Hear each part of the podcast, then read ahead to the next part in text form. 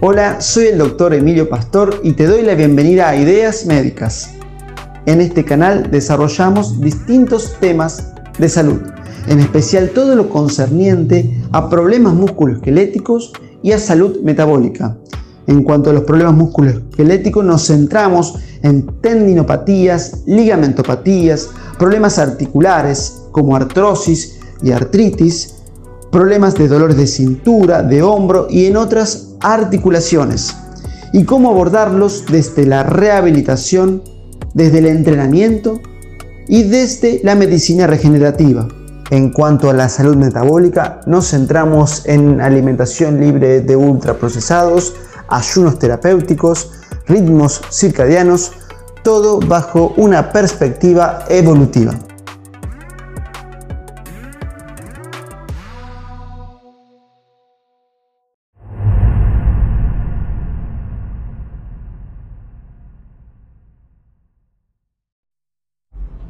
Doctor Emilio Pastor, bienvenido, buen día. Hola, buen día Verónica, ¿qué tal? Un placer tenerte aquí. Y el placer también es mío.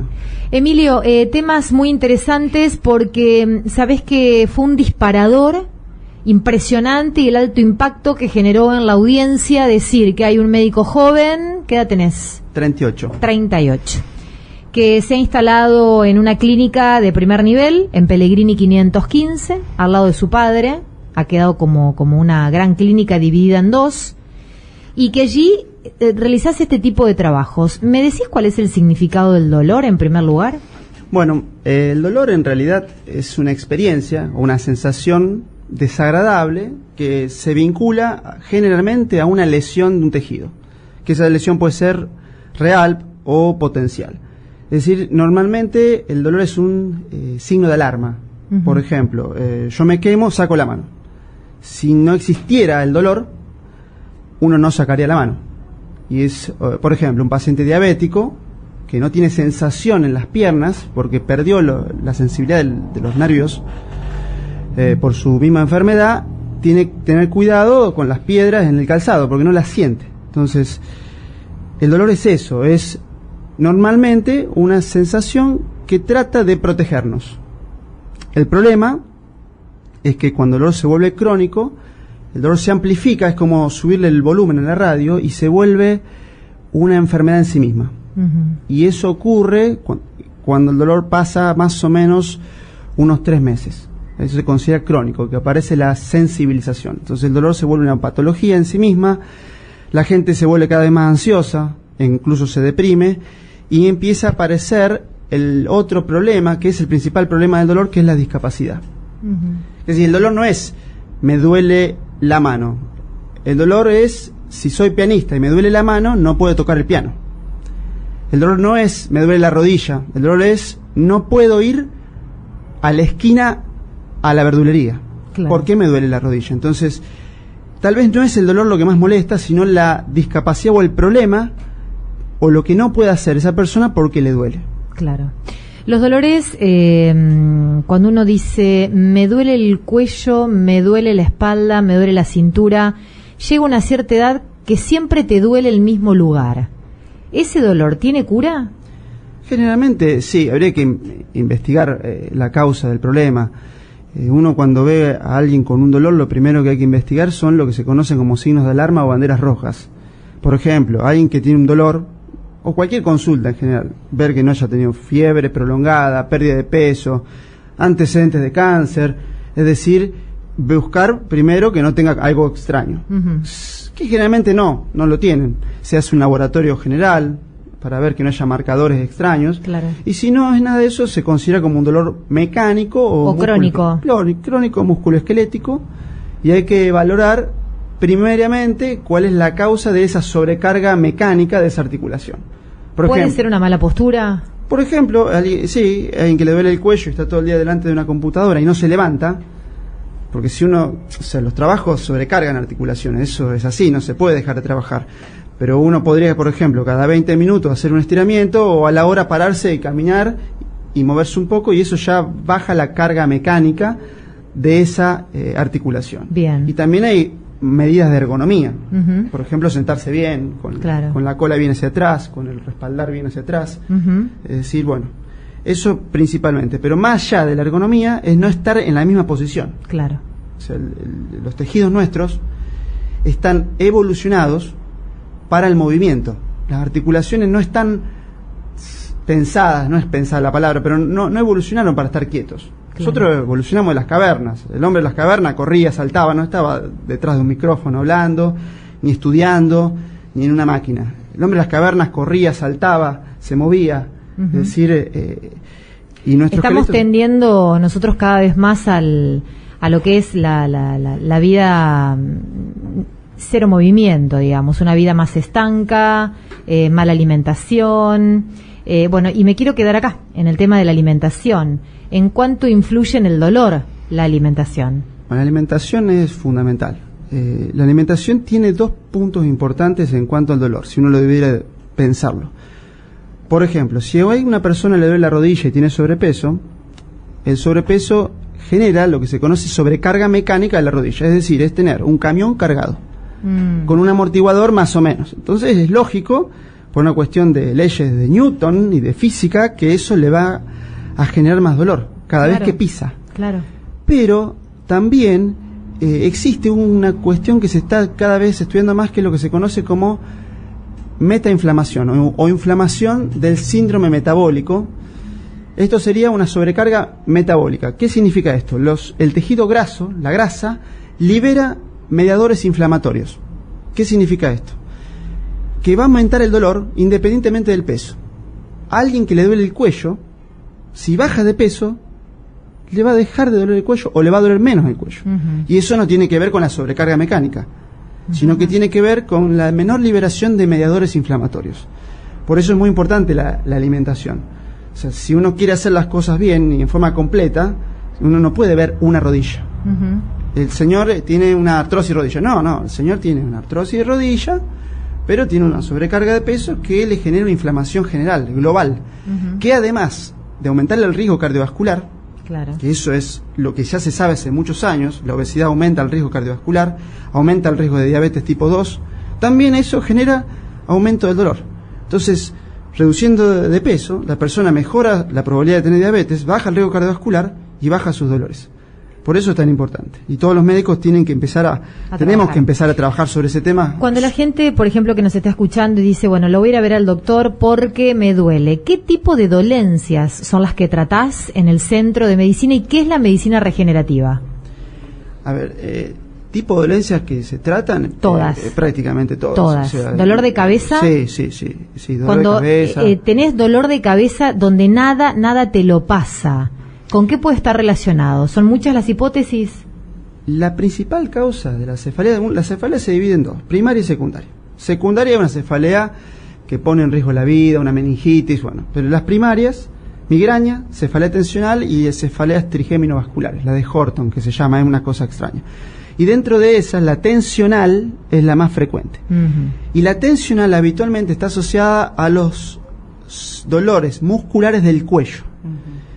Es decir, no es que le duele la cabeza porque le duele la cabeza, nada es porque sí. O sea, Si hay un dolor es sea, por algo. es por algo. Que no lo podamos identificar. Claro. O sea, no quiere decir que no existe una causa, sí, existe una causa que no podemos identificar, pero generalmente el- la postura y los dolores del cuello, del trapecio superior, que está acá arriba, del angular del omóplato y de otros músculos pequeños, tienen nombres propios, eh, generan los dolores del cuello. Se llama dolor miofacial. Y también los tendones de esos músculos pueden generar dolor de cabeza y los ligamentos del cuello pueden dar dolor de cabeza. Y generalmente eso pasa por alto. La medicina regenerativa en realidad lo que intenta es reparar un tendón, un ligamento o una articulación dañada. Eso es lo que intenta hacer. Dañada. Algo dañado. ¿Cómo se puede reparar ese, ese tejido dañado? ¿Con un tratamiento? Con un tratamiento. Por ejemplo, vamos a hacer algo fácil, que en todo el mundo entienda. Un esguince de tobillo crónico. O sea, no es el esguince agudo. Alguien se esguinza jugando al fútbol. Si es agudo, bueno, hay que esperar que el tejido repare solo. Si repara solo, estamos todos bien. ¿Qué pasa? Uno se dobla el tobillo, genera un proceso inflamatorio. El proceso inflamatorio es lo que repara. Por lo tanto, hay que tratar de dejarlo. Porque es fisiológico. Se hincha el tobillo, van los reparadores, que sería los macrófagos que mandan señales a los fibroblastos que fabrican el nuevo tejido conectivo para reparar. Por eso hay que tratar, en lo posible, de evitar los antiinflamatorios. Claro. Una cosa es tomarse un antiinflamatorio, pero tomar mucho antiinflamatorio Hay que evita, evitarlo. Claro, evita que repare los tejidos, además que daña el estómago, o sea, tiene varias cosas. Si ese tejido no repara, por el motivo que sea, queda una lesión crónica, que puede ser una ligamentopatía, en el caso de un esguince de tobillo, o una tendinopatía, en el caso de un tendón. Y que, como quedó crónico, no se repara, porque quedó, en vez de usar un colágeno de buena calidad, fabricó el cuerpo un colágeno de mala calidad, que sería un colágeno tipo 3, pero es más técnico eso. Entonces lo que uno hace es inyectar esa estructura dañada con un reparador, que uno diga, una sustancia que induzca una nueva inflamación en el lugar. O sea, vamos a reinflamar con una aguja el tendón, el ligamento dañado. Entonces se regenera el tejido porque lo volvemos a inflamar. Uno puede hacer varias cosas para inflamarlo. Desde dextrosa, que es, eh, es un tipo de azúcar, que se inyecta, generalmente bajo control ecográfico, para no ahorrarle el lugar. Y eh, otra cosa que es por ahí más conocida es el plasma rico en plaquetas, que se conoce más por las cuestiones estéticas. Claro. Las mujeres conocen más del plasma rico en plaquetas para la parte estética, que anda muy bien, siempre y cuando esté bien preparado, pero eh, para la parte de dolor es muy bueno. También, si está bien preparado, si está bien diagnosticado, dónde le duele, porque si inyecto en otro lado no va a andar, No. y si el paciente también tiene una buena capacidad de reparación. O sea, un fumador de alta jerarquía repara menos que alguien sano y que no fuma. También es así. Bueno, temas muy interesantes y vamos a dar los lugares donde atiende. Va a estar acá el doctor todos los lunes. Vamos a hacer distintos enfoques. El próximo lunes ya lo vamos a comprometer a hablar del dolor y la ansiedad y del dolor y la depresión. Son dos temas eh, que van tremendamente de la mano y que es un mal muy presente, muy actual, muy vigente. La, el dolor y la ansiedad y el dolor y la depresión. Es tremendamente eh, el mal del momento, me parece. ¿Dónde atiende el doctor Emilio Pastor? En Pellegrini 515. El teléfono para que usted tome un turno 44 21 036. Si quiere conocer un poco más de todas estas cuestiones que estamos charlando, tiene su página web www.ideasmedicas.com www.ideasmedicas.com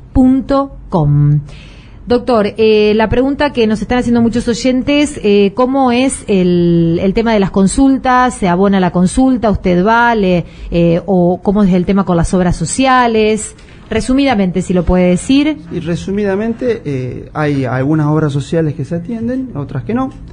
Igual la primer consulta dura aproximadamente una hora, puede ser un poco menos, pero 45 minutos, una hora, son, nos tomamos el tiempo para revisar bien, para, para ver cuál es realmente el problema y entender lo que pasa. Eh, bueno, básicamente eso. eh, para más datos, Llamen y consulten. claro. Pellegrini 515 porque obviamente hay individualidades, hay casos, hay muchas cuestiones que también deben tener que ver con derivaciones. Sí. ¿no? Eh, primero se, eh, comienzan con ustedes y después se empieza una derivación. Doctor, ¿qué días atiende? De lunes a viernes. De lunes a Todos viernes. los días. Todos los días. ¿Horario corrido o cortamos? Horario corrido. Bien. Horario corrido. Bueno, lo ha escuchado. Maravilloso. ¿Se ha sentido cómodo, doctor? Sí, sí, sí, estoy cómodo. Bueno, me alegro mucho. Para nosotros es un placer ¿eh? tenerte acá y bueno, y que la gente ya ha dejado muchas preguntas que para el lunes que viene las vamos a ir compartiendo y hacemos un, un repiqueteo de pregunta y respuesta corta, ¿sí? Bueno, El doctor Emilio Pastor tiene su cierre. Gracias por venir.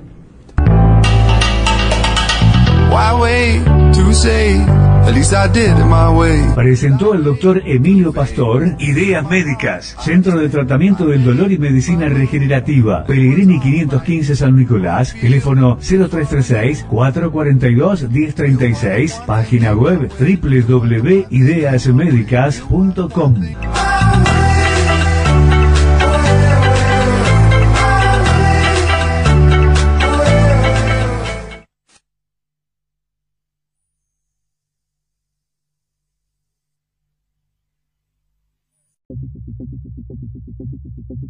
Esperamos que te haya gustado este podcast. Si es así, te pedimos que lo compartas. También puedes seguirnos en las redes sociales de Ideas Médicas.